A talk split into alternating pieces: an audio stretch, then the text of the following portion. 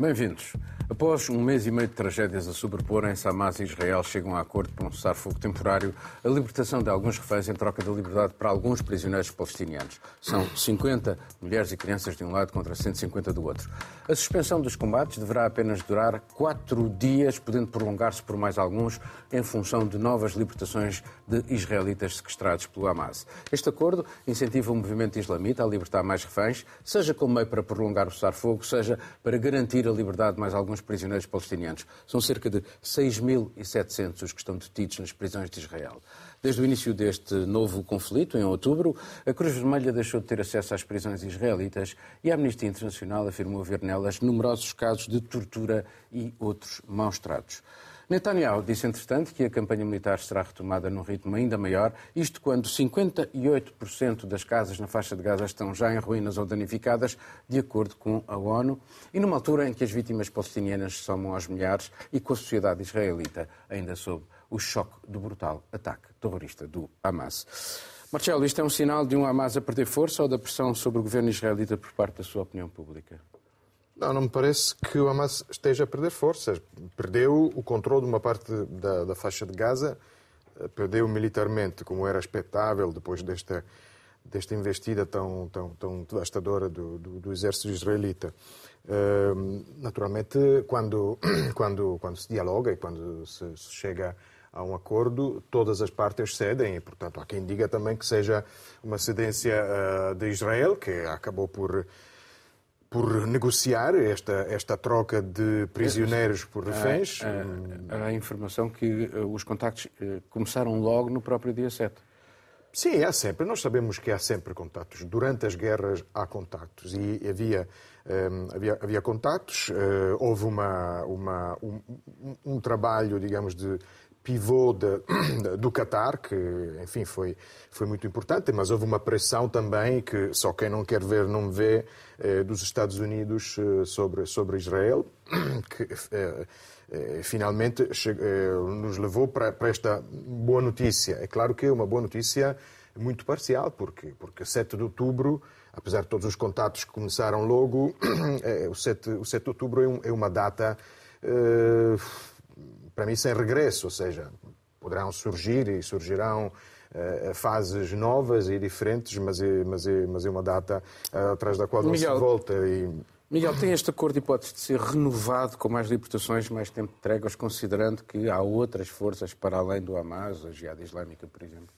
Ah, está previsto nesta, neste plano desenhado com a contribuição do Qatar, que tem, aliás, um papel interessante, porque para além de ser o país um, o país que, que é o único interlocutor que fala com ambas as partes, que as partes não falarão diretamente entre si, mas ao mesmo tempo é também através do Sheikh eh, Hamad Al Thani, que é o, o chefe de Estado do Qatar, é também o, ele próprio é o proprietário da Al Jazeera, que muito contribuiu para, eu não podia deixar de discordar um pouco do Marcelo, eh, muito contribuiu para aumentar a pressão da comunidade internacional, porque não foram só os Estados Unidos. Os Estados Unidos foram arrastados por uma, por uma cobertura noticiosa com a Al Jazeera a ter muitos jornalistas no terreno e a fazer 24 sobre 24 horas. Ontem, o, o Ministro dos Negócios Estrangeiros da Turquia deu uma entrevista e, e, e, acho que é sintomático ele referir-se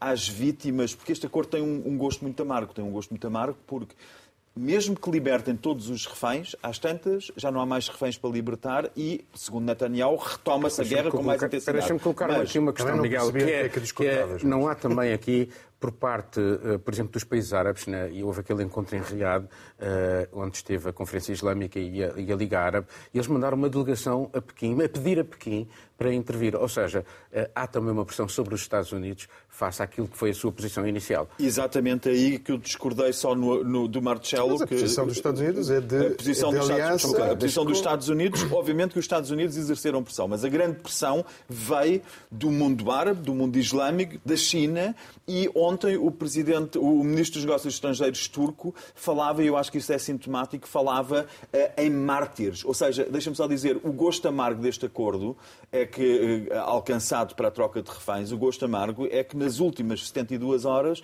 foram mortos mais civis do que aqueles que iam de ser libertos com a troca de reféns, não é? Portanto, estamos a falar de, uma, de um aspecto quase secundário, não fosse a sua carga emocional muito grande, que dentro de Israel também exerceu muita pressão Vitor, sobre Netanyahu. A questão de dois Estados tem, voltou finalmente ao topo da agenda. Liga Árabe, Conferência Islâmica, China, BRICS, Estados Unidos, Europa. É inevitável ou pode haver outra solução que não essa? Bom, para já, talvez valha aqui enaltecer o papel eh, do Papa Francisco, que recentemente recebeu uh, uh, famílias uh, palestinos e também de, de israelitas. Bom, um, está interessante este momento, obviamente.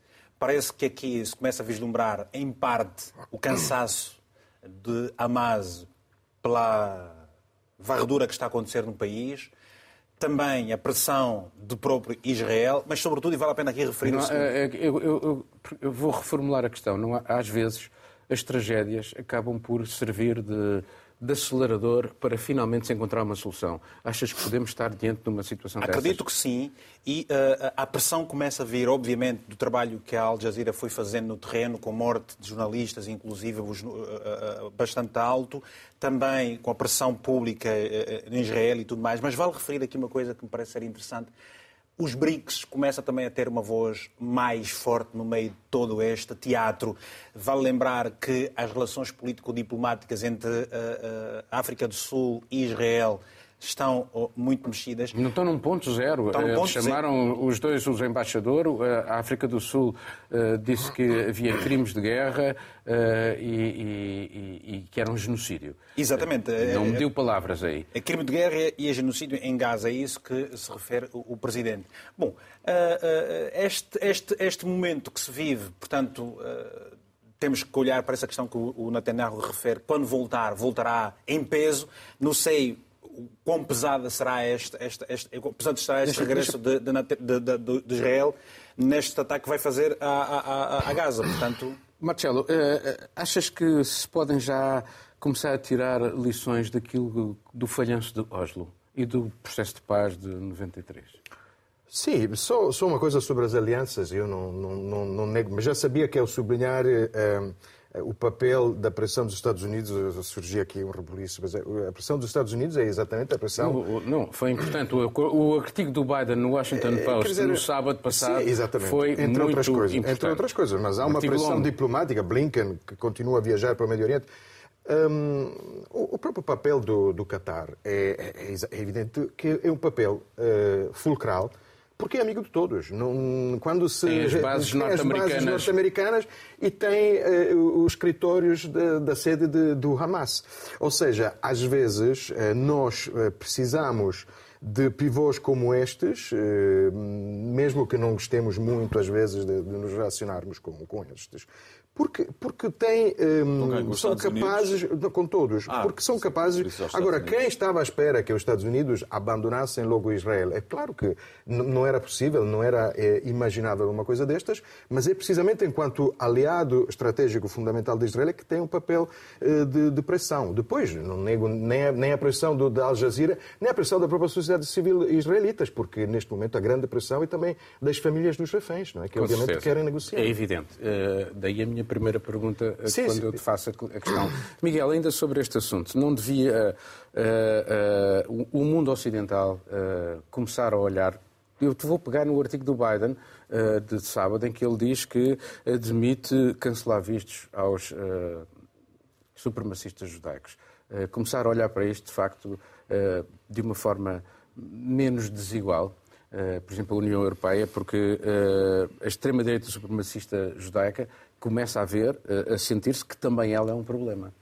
Sim, podiam, de acordo com, com a perspectiva, ser classificados como terroristas, só que exercem funções de governo. no governo. Existe, portanto, seria terrorismo de Estado. Aliás, toda esta ação de, de, de Israel tem sido, uh, isto tem sido uma troca de terrorismos a vários níveis. Terrorismo de movimentos políticos, como o Hamas, terrorismo de Estado, que é aquilo que nós assistimos no, no terreno mesmo. Agora, e aliás, por isso, Ben Queer, um dos representantes dos, do ministro pelo, pelo partido mais à direita, mais radical ainda do que Netanyahu, eh, tem receio e tinha muito receio deste cessar-fogo, porque acha muito difícil voltar ao mesmo tipo de guerra, de bombardeamento, depois de terminados estes dias. Queria instaurar a pena de morte. Uh, repara, agora, esta semana. Temos o The Israel Times, um jornal uh, importante, um portal, uh, um portal importante noticioso de Israel, a dizer que para Netanyahu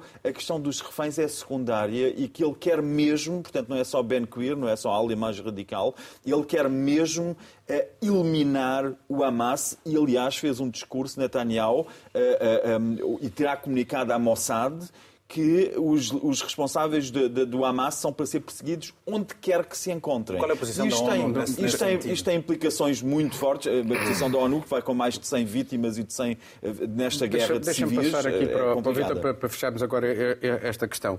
Porque a verdade é que, a seguir ao acordo de Oslo, a OLP era o único representante, era considerado o único representante do povo palestiniano. Também a quiseram eliminar quando foi a invasão agora, do Líbano. Agora, a questão aqui é como é que é possível. A, RT, a OLP pode, tem, não tem que ser renovada, eh, porque ela hoje representa muito pouco uh, face àquilo que são as expectativas dos palestinianos. Mas, é, mas é, o mundo anda todo numa situação e pode, e pode, e pode a OLP não ter eh, a Organização de Libertação da Palestina e a Autoridade Palestiniana, o que, o que restar disto, não ter eh, estas sensibilidades tão diversas que são o espectro da, daquilo que é o pensamento A política e a diplomacia neste universo deixa naturalmente a autoridade palestiniana bastante vulnerável, já está, é presente isso. Está, está vulnerável esta a, a autoridade palestiniana, está vulnerável à ONU por conta da incapacidade que demonstra em encontrar aqui, uh, uh, uma, trazer aqui uma voz de, de força para dissuadir determinadas uh, posições que Israel vem tomando por conta, não apenas do desrespeito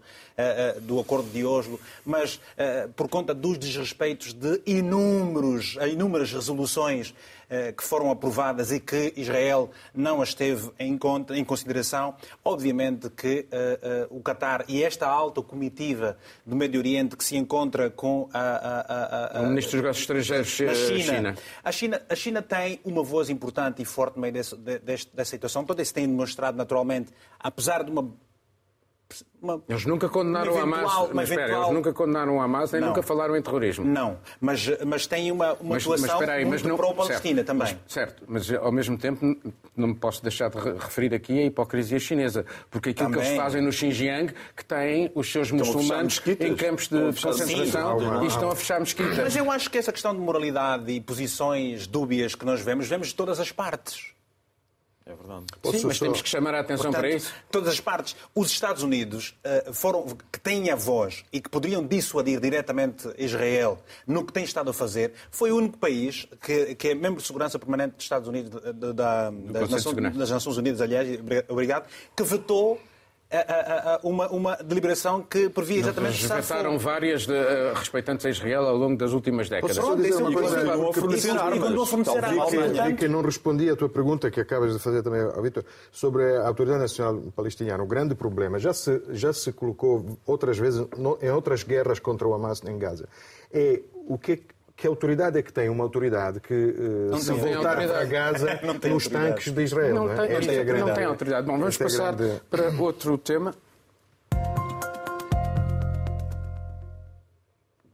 A extrema-direita venceu as eleições nos Países Baixos, obteve 37 dos 150 lugares no Parlamento, mas o Partido da Liberdade, assim se chama, ainda terá de chegar a acordo com formações políticas da direita clássica e do centro-direita para conseguir uma maioria numa Assembleia muito eh, fragmentada.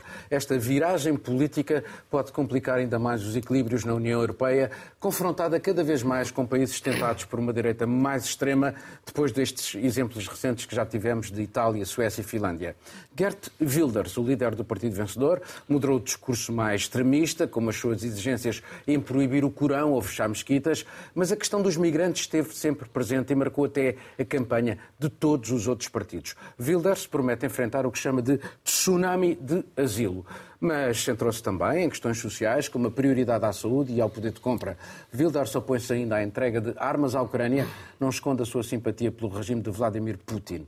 O seu programa é hostil à política climática e evoca sempre a ideia de uma saída do país da União Europeia, ainda que ela deva, que essa, esse referendo que deva ser submetida a referendo. Uh, Miguel, a extrema-direita de tabu político na União Europeia há 20 anos tornou-se comum. O que é que pode explicar este fenómeno? Bem, começar pela, pela, pela, questão da imigração e o peso que essa questão tem junto dos eleitorados, ao ponto de nós termos, eh, entretanto, eh, nem precisamos ir para, para Gert Wilders, na Holanda, temos Meloni e Scholz eh, em plena amizade e em sintonia, e Olaf Scholz, o chanceler alemão, trata agora a Meloni como a minha amiga Georgia. São, portanto, estão muito próximos na política. E isso foi um movimento que o centro fez, o centro-esquerda e o centro-direita fez em direção à extrema-direita em matéria de migração. Sim? Miguel, significa isto que entre a cópia original, as pessoas preferem o original? Uh, Claramente que sim, claramente que sim. Nós vemos isso em várias eleições, que, que, que sobretudo nesta aqui. Eu, mas há uma coisa que nestas eleições não se fala assim muito, é que a razão sempre é que o problema foi que o partido sucessor, a sucessora de Ruta no, à frente do partido de centro-direita, eh, eh, mostrou uma abertura para uma coligação com o partido de, de, de Wilders. E, portanto, com a extrema-direita. E isso teria penalizado, porque as pessoas acharam, como tu dizes, então votamos logo no original. Mas esta líder do centro-direita é ela própria filha de imigrantes imigrantes vindas do mundo islâmico. Isso é um, quase um tabu falar sobre isso, mas obviamente muitos holandeses têm problemas com isso. E aqui é muito importante analisar a questão, sobretudo na Holanda agora, eh, do, do, do conflito entre o Islão e aquela moral calvinista quase holandesa, é que é onde o choque talvez seja maior. Na Suíça poderia ser igualmente grande o choque entre a cultura islâmica presente na Europa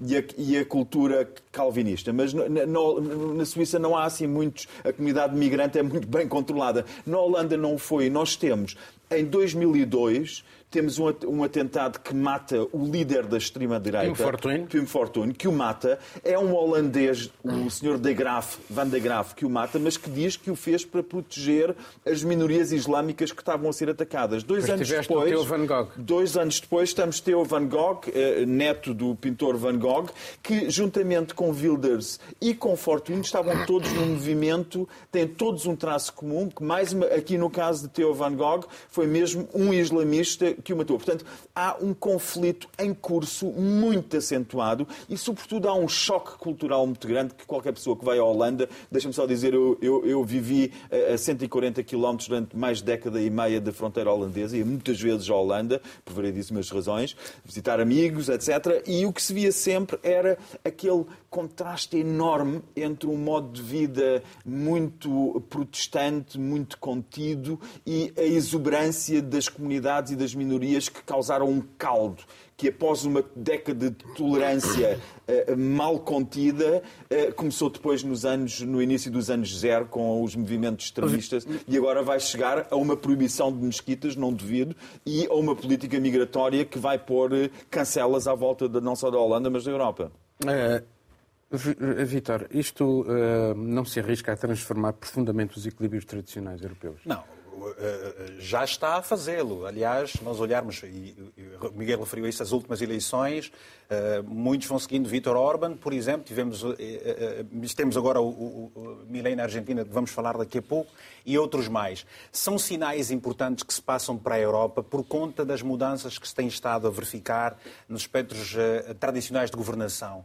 Ora, as extremas-direitas têm estado a aumentar e praticamente levantam eles todos a mesma questão. Têm uma questão quase que de denominador comum: imigração e instabilidade, os problemas que causam nos, seus, nos vários dos países. Mas não achas, não achas, curioso que elas uh, houve uma altura em que era sair da União Europeia, agora já não falam em sair da União Europeia, mas estão a dinamitar a, a União, a União Europeia. está tudo a derivar para a extrema-direita, já não é Exatamente, não é sair dela. Ou seja, vamos estar atentos à França, vamos estar atentos às próximas eleições na União Europeia que vão, vão decorrer agora em 2024 em 2024 vamos ter eleições aqui em Portugal e, portanto, uh, uh, o que é que se espera das próximas eleições em Portugal relativamente à extrema-direita? Não sabemos. A verdade é uma. Há um problema de imigração, todos eles trazem esse pretexto para falar e, e, e têm ganho terreno por isso. Eu acho que eh, está na hora, por exemplo, do mundo ocidental perceber aqui um elemento, que é, há uma onda de migração vinda eh, do, do, Médio Oriente, eh, da a, a Europa do Leste, da África Central e não só, só para, ter, só para darmos aqui um recado.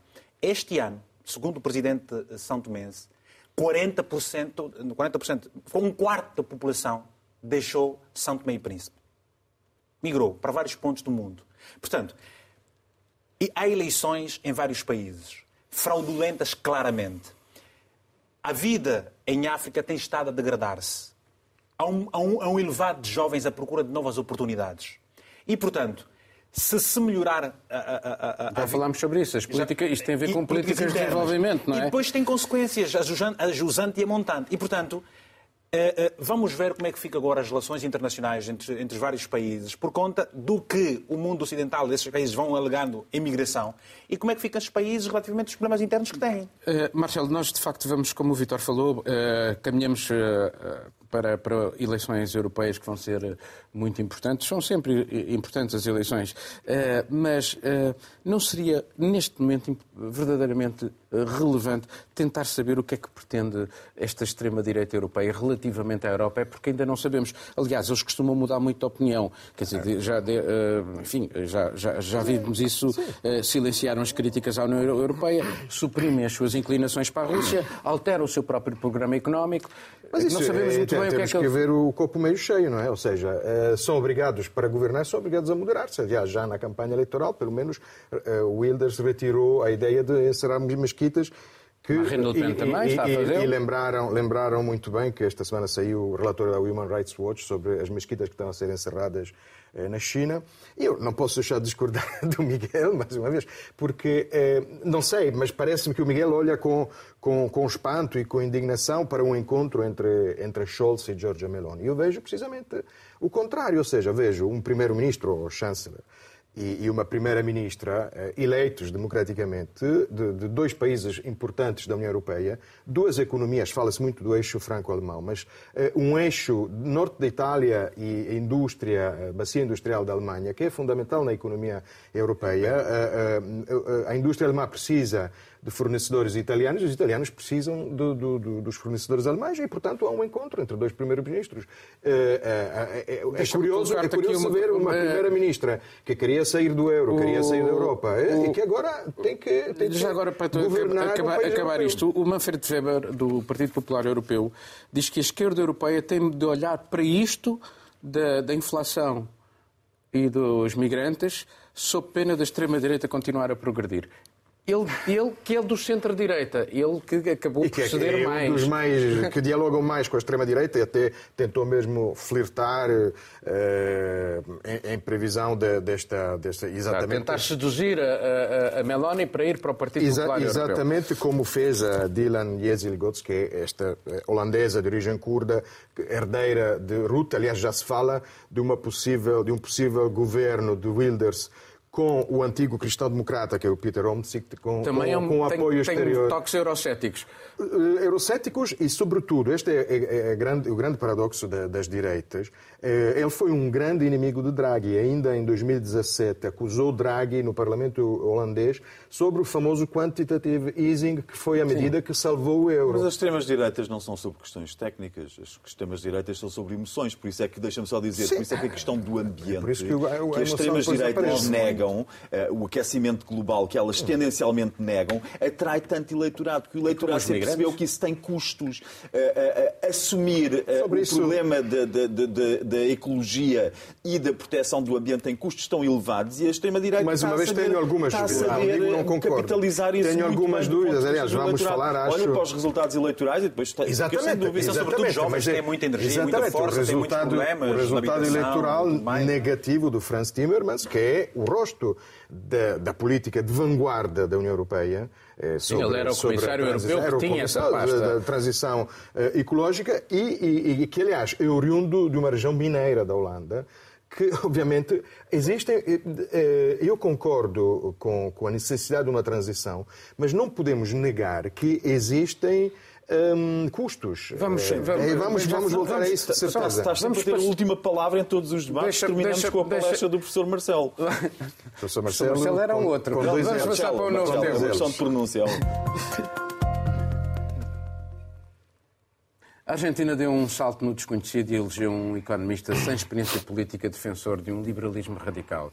Javier Milei propõe adotar o dólar norte-americano como moeda nacional, acabar com o Banco Central do seu país, privatizar tudo o que pode ser privatizado, cortar tudo o que pode ser cortado em despesas do Estado. Quer ainda flexibilizar o uso do porte de armas, proibir o aborto, retirar o país do Mercosul, a Organização dos Países Sul-Americanos, que está em fase final de negociações para um acordo comercial com a União Europeia. Isto além de admitir cortar relações diplomáticas com o Brasil e a China.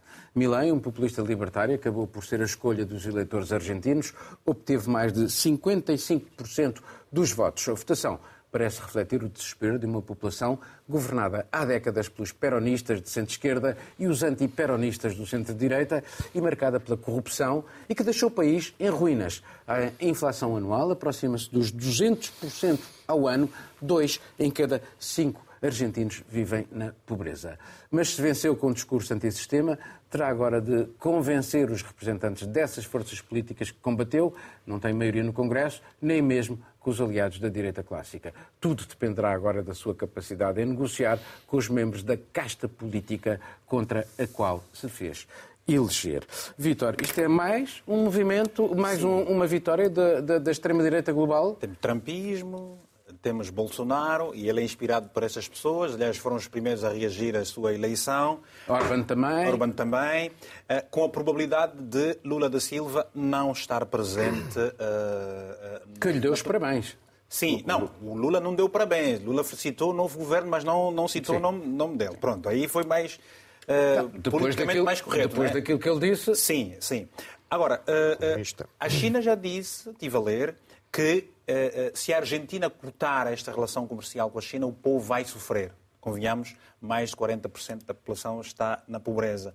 Maduro, na Venezuela, chamou de uh, o neonazi que, que chega. E, portanto, a situação no Mercosul fica complicada e é por isso que uh, o, o, o, Brasil pretende, o que se espera agora é que o acordo com a União Europeia seja aprovado relativamente ao comércio muito rapidamente, enquanto o Brasil está na presidência, porque depois pode ser muito mais complicado. Ora, temos estado a ver exatamente aquilo que já temos estado a ver na, na, na, na América do Sul, o mesmo que está a acontecer, por exemplo, aqui pela, pela Europa. É muito complexo, terreno movediço, o que é que será do mundo nos próximos cinco anos a gente não sabe.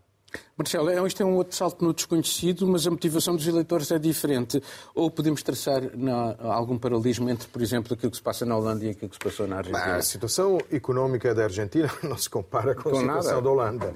É, é, os eleitores argentinos estavam, estão entalados entre um, uma ideia de, de, de política económica social, sensível social, mas que é completamente descontrolada, com, com, uma, com uma, uma, sabemos, uma inflação acima de 140%, e nós que tivemos inflações eh, que chegaram a perto de 10% e sabemos eh, o que sofremos, podemos imaginar o que é uma inflação com base em 140%, eh, que tipo de, de, de, de, consequências tem, por exemplo, sobre, sobre a renda da casa. Não é? Um, e, por outro lado, temos um, um senhor que acha eh, que resolve tudo ligando a economia argentina ao dólar. E nós sabemos. Já há exemplos disso na América Latina. Em economias mais eh, pequenas, uh, mas Equador, há exemplo, Panamá, há exemplo uh... do, do, do, do, falhanço desta política de equação peso argentino-dólar já levou à falência do início dos anos 2000. Agora, o que ele diz tem, que é arrebentar com o Banco Sim, Central mas ele, eles nem sequer têm dólares neste momento para poder fazer uma coisa nem dessas. Nem sequer têm dinheiro para, para, pagar os salários. Portanto, é um grande... Eu acho que uma coisa que... que com o FMI eu, também. Eu acho que uma coisa que nós aprendemos com, com, com a tragédia do 7 de outubro eh, em Israel, Israel. É, é, nós temos sempre medo da, da extrema-direita, da, da, hipótese de, sei lá, de voltarem as câmaras de gás, para, mas uma, um dos problemas destes extremismos que de quem nunca governou, Milley eh, era um que tinha ideias um- engraçadas um na televisão. televisão e funcionava. Então, já vemos vários O- casos. O grande pro- problema é a incompetência que pode levar a. Oh, oh, oh, Miguel, então. eh, isto é um sinal É do cansaço eh, com os partidos tradicionais, desacreditados, minados por corrupção ou suspeitas de corrupção. Bem, eu acho que o caso argentino, de facto, é, é particular. É um caso particular porque não é só esse cansaço que, que explica, em grande parte, os movimentos para a extrema-direita na Europa. Aqui temos uma situação diferente. É que temos uma situação económica eh, muito, muito periclitante que afeta as pessoas no seu âmago. E os argentinos, eu ia mais, mais do que para as questões técnicas que justificam a eleição de Milei, eu ia para aquelas. As frases dele são inúmeras, mas uma delas eu retive e acho que ajuda a, per- a perceber a, a- a personagem e, sobretudo, a forma como se, se votou nesta personagem. Que é uma frase em que ele diz que a Argentina tem que voltar à sua grandeza porque são superiores em tudo, até são esteticamente superiores. A frase dele é são esteticamente superiores. E e os argentinos são conhecidos eh, na América do Sul, têm a fama de serem de uma arrogância suprema. Diz-se que se um- Superior. se um, se um argentino quisesse cometer suicídio era subir ao seu ego e atirar-se o seu ego para baixo. E quem foi a Buenos Aires, conhecendo o país, há aquela. E é esse ponto que eu queria chegar, queria chegar à psicanálise.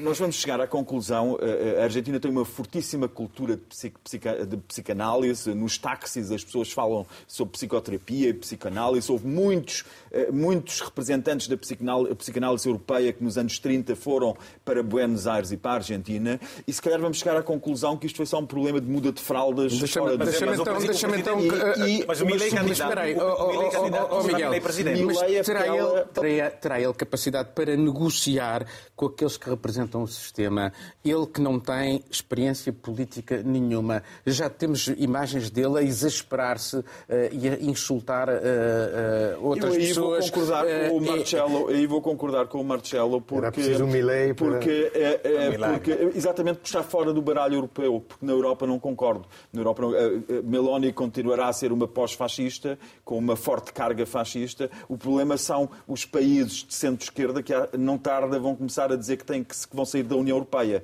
Vão ter um discurso anti-União União Europeia quando tudo estiver nas mãos na extrema-direita e Na infelizmente parece que a Eslováquia, o nego partido, o partido não- da Eslováquia é um partido de centro-esquerda. Miguel. Exato, está pronto. as- E depois as coisas, quer dizer, na Dinamarca. Mas é atenção, eu não negava- não queria negar Mas a isso. questão, foi sobre, a questão é sobre a Argentina. Eu acho que Milei irá ter de fazer o seu caminho, e terá de ser um caminho, obviamente, de eh, eh, eh, apaziguamento face ao seu próprio extremismo. Mais uma vez, Mas- mas- mas- mas- mas- até porque é uma o caminho- Miguel, é o caminho da moderação?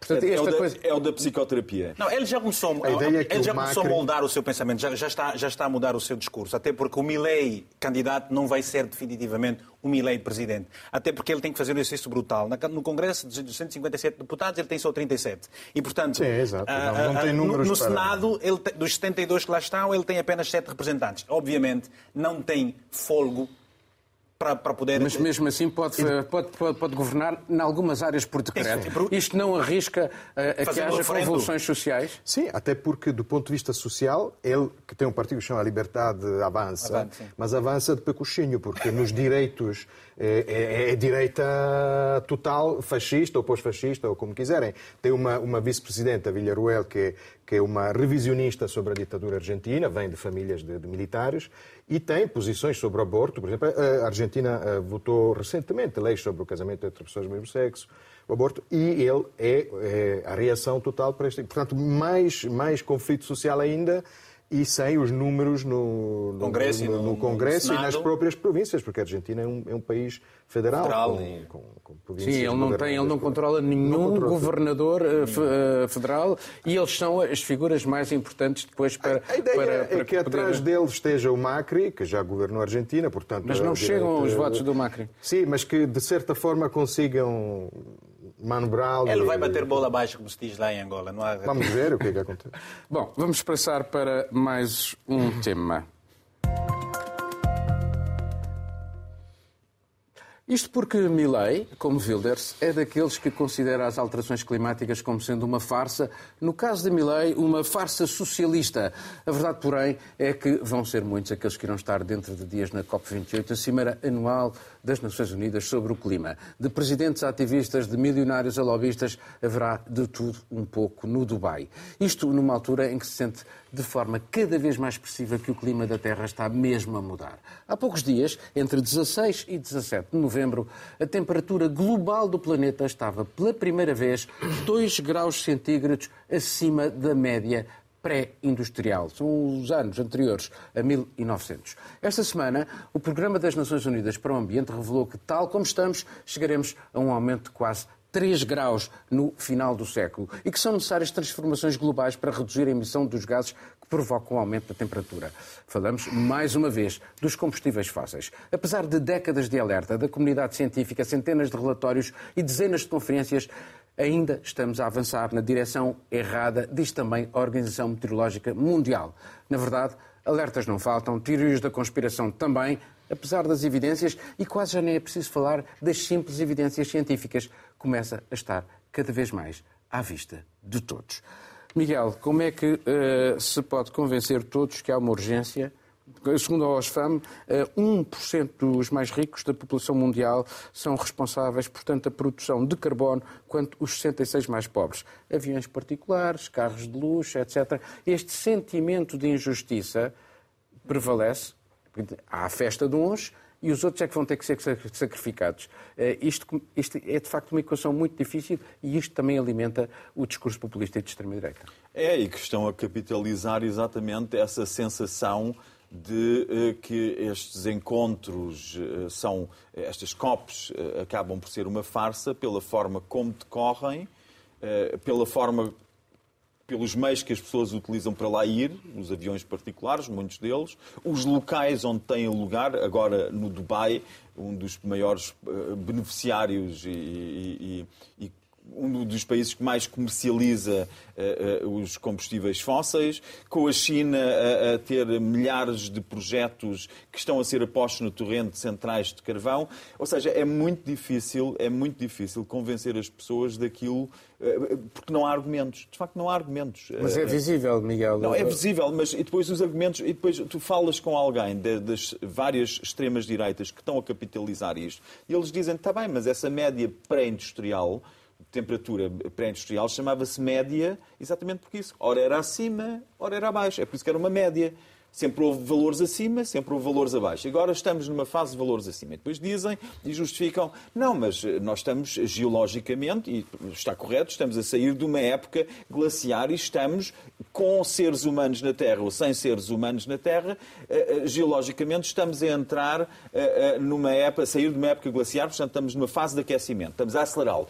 Depois tens, de facto, o mundo científico que diz que pela primeira vez o ser humano está a condicionar de tal forma este fator de aceleração está de tal forma a acelerar que podemos falar de uma época geológica que tem como seu substrato, tem no seu substrato a ação humana.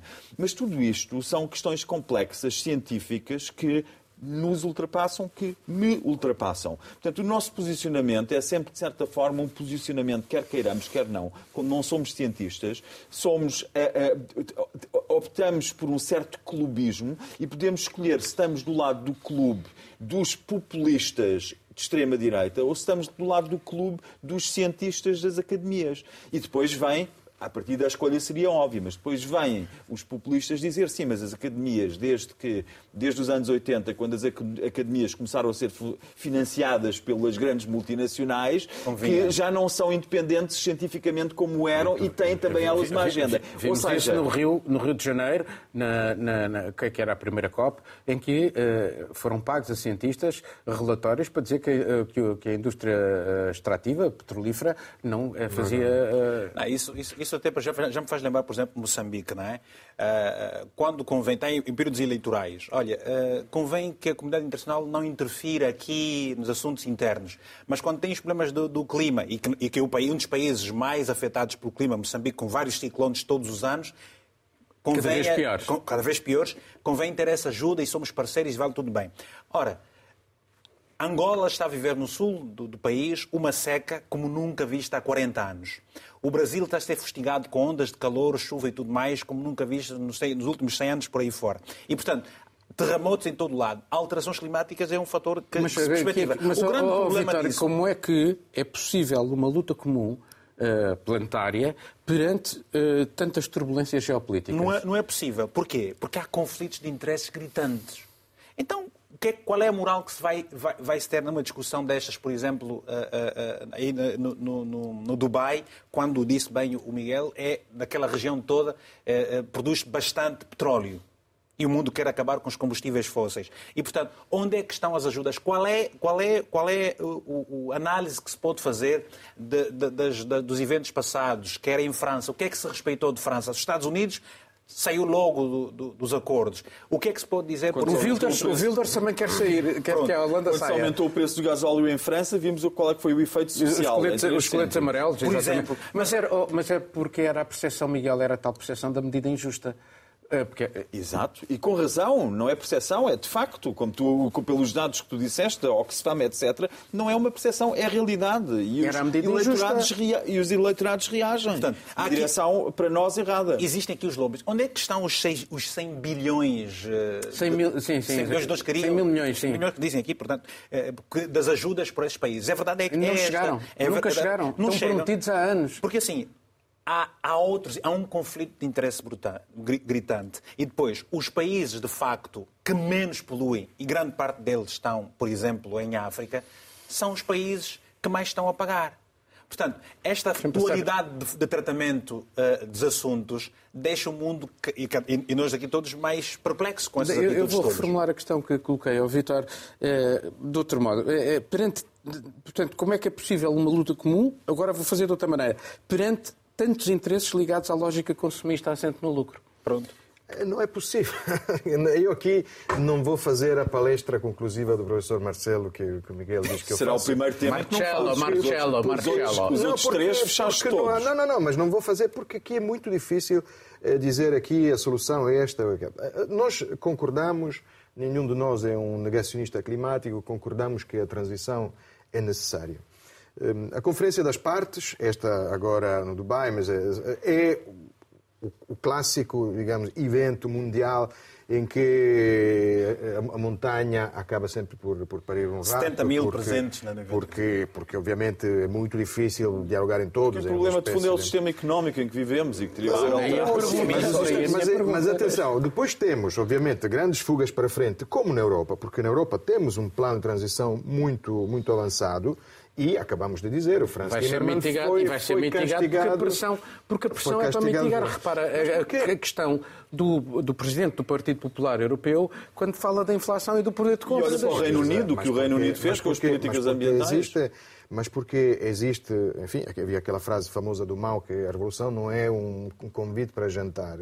E, e, a revolução climática, a revolução energética também não é um jantar, ou pelo menos é um jantar em que alguém vai ter que pagar. Não, mas é, se não houver alguma justiça. Não há, mas se houver. Tem, a questão é política, é criar uma, uma, uma, uma, alteração que tenha alguma que justiça. seja uma transição suave não, que, às vezes não, não, combina Bom, com os prazos. Ah, vamos escolher. Vai ser um vento fraco. Victor, não vai vamos, ter aqueles protestos que vemos nas ruas porque já sabemos vamos, o sistema lá, não é? Vamos passar para a fase final deste programa. Obrigado por ter sido o Vitor a falar, a fechar neste momento. Olha, mas também tem a ver com o que se vai abrir. O que é que vocês vão destacar? E começas tu, Miguel. Olha, eu quase que fico nesta questão de irresponsabilidade coletiva e neste momento focado não numa solução mundial, mas numa pequena solução que teria sido possível na Europa, que era a de reduzir os pesticidas usados na agricultura para metade até 2030. Uma medida que partiu. Hum, teve uma gênese política na Comissão Europeia que acaba de ser chumbada no Parlamento Europeu. Como também já na União Europeia foi há poucas semanas uh, uh, chumbada uh, o fim do uso de glifosato que uh, comprovadamente com efeitos cancerígenos. Nos Estados Unidos estão-se a pagar indenizações por causa do glifosato. Na Alemanha, a Monsanto, que pertence agora à Bayer, está a fazer as ações da Bayer caírem a pique por causa de comprovadamente estarem a ser indenizadas vítimas de cancro causadas por glifosato. Mas a União Europeia não acabou com o glifosato, vai prolongá-lo por mais 10 anos e não quebra, não corta os, os pesticidas para metade. Temos aqui uma responsabilidade sistémica. Vitor, tu vais a meio porque ele vai ter que fechar.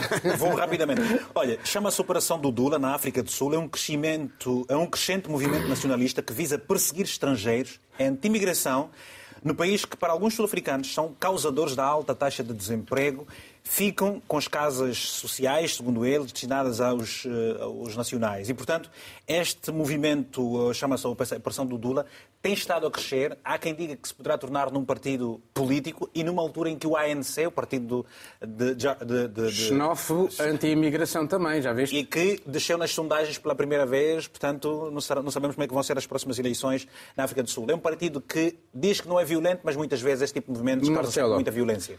Sim, em Espanha, a polícia espanhola efetuou três detenções esta semana numa investigação sobre o atentado do passado 9 de novembro contra Alex Vidal Quadra, que foi alvejado no rosto em pleno centro em Madrid. Quem é Vidal São Quadras? São as imagens do, desse dia. Sim. São, é, quem é Vidal Quadras é um antigo líder do Partido Popular da Catalunha e que em 2014 saiu do partido e fundou, é um dos fundadores do Vox. Um, e o atentado parecia inicialmente uma consequência do, do, todo o alvoroço que tivemos em Espanha à volta da, da, da amnistia para os catalães em troca de votos para o governo Sánchez.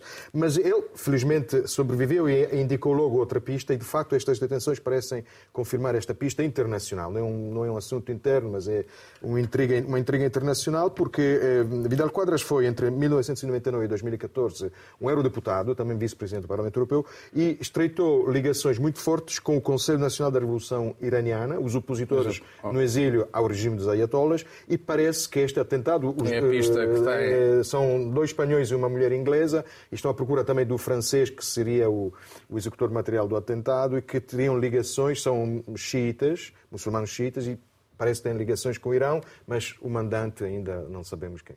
Bom, eh, vamos terminar este programa que vai interromper durante duas semanas. Até lá, tenha para já um bom fim de semana.